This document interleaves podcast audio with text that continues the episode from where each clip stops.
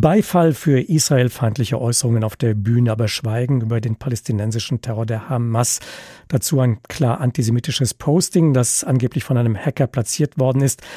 Sie ahnen es, es geht um die Berlinale. Die Berlinale steht in der Kritik für die, so der Zentralrat der Juden, ideologische Hetze gegen Israel und Juden. Zitat Ende. Ich möchte darüber sprechen äh, mit Dorothee Bär, der stellvertretenden Vorsitzenden der Unionsfraktion im Deutschen Bundestag, zuständig für das Thema Kultur. Einen schönen guten Tag, Frau Bär. Hallo. Hallo, Herr Schlericke. Frau Bär, äh, Sie haben ja schon, wenn ich das richtig interpretiere, indirekt einen Rücktritt der Kulturstaatssekretärin Claudia Roth gefordert. Sie sei ihres Amtes nicht würdig. Was hätte Claudia Roth denn Ihrer Meinung nach bei der Preisverleihung bei der Berlinale tun sollen? Naja, sagen wir mal so, es ist jetzt kein Einzelfall. Also wir beschäftigen uns leider seit Beginn dieser Legislaturperiode mit der Arbeit der Kulturstaatsministerin leider Gottes immer wieder auch in Bezug auf ähm, Entgleisungen aus der Kulturszene, in der Kulturszene.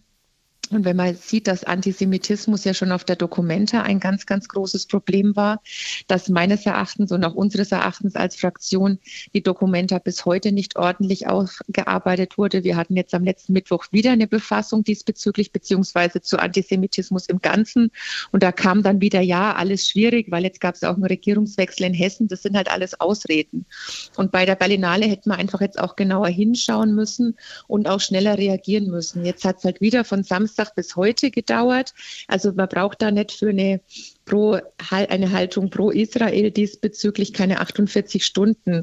Und was wir gefordert haben als CDU-CSU-Bundestagsfraktion, weil wir jetzt leider diese Woche keine Sitzungswoche haben, dass wir eben eine Sonderkulturausschusssitzung jetzt nochmal diese Woche bekommen. Ob dem stattgegeben wird, weiß ich nicht, obwohl es eigentlich uns als Opposition auch zusteht, wenn es da so tagesaktuelle Fragestellungen gibt, dass wir es einfach aufarbeiten wollen. Frau Beer, wie sehr muss sich denn aber eine Politikerin, die im Publikum sitzt, bei einem Festival wie der Berlinale anrechnen lassen, was Menschen auf der Bühne viele Meter von ihr entfernt äh, sagen? Sie haben gesagt, sie hat ein bisschen spät reagiert, also am Montag erst statt vielleicht am Sonntag schon. Oder was hätte sie denn aber unmittelbar bei dem Ereignis tun können? Hätte sie überhaupt was tun können?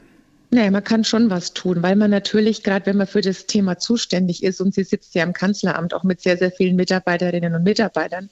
Das heißt, normalerweise, ich habe selber vier Jahre im Kanzleramt gearbeitet, ist es ja so, dass man dann schon immer auch auf Worst-Case-Szenarien im Vorfeld sich mit seinem Team abstimmt. Und es ist ja nicht so, dass es aus der Kulturszene da jetzt nicht auch Andeutungen gegeben hat seit dem 7. Oktober. Das heißt, ich muss, wenn ich bei so einem Festival die Verantwortung trage und übrigens, wenn man sich mal anschaut, früher als Koslik noch für die Berlinale zuständig war, kam ein Drittel aus dem Bundeshaushalt für die Berlinale. Mittlerweile ist es die Hälfte, also die Hälfte des Budgets der Berlinale kommt aus dem deutschen Bundeshaushalt. Das sind 12,6 Millionen Euro.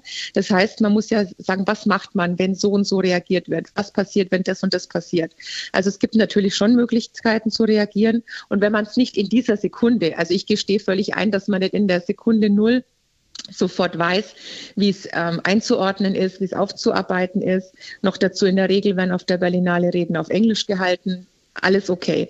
Aber dass da ein Team da ist und dass dann sofort ein Statement da ist, und es ist ja heutzutage so, dass jeder sein eigener Sender sein kann, dass man von mir aus auch noch mal eine Nacht drüber schläft, aber am Sonntag früh wäre schon mal die Zeit gewesen, um zu sagen, so Leute, jetzt kündige ich auch mal Konsequenzen an. Warum müssen wir eigentlich eine Sonderausschusssitzung fordern? Warum wird nicht von Ihrer Seite aus sofort angeboten, jawohl, sofort nächste Woche Sonderausschuss, wir klären das auf, wir wollen da sofort tätig werden?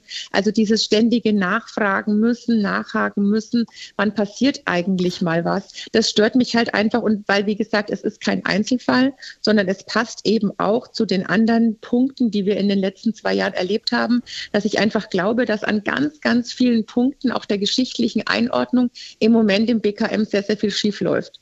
Schauen wir mal auf das, was da auf der Bühne gesagt worden ist. Kann man so etwas nicht auch unter dem Stichwort Meinungsfreiheit subsumieren und sagen, auch wenn eine solche Äußerung schwer zu ertragen ist für viele, das muss man eben auch mal aushalten können?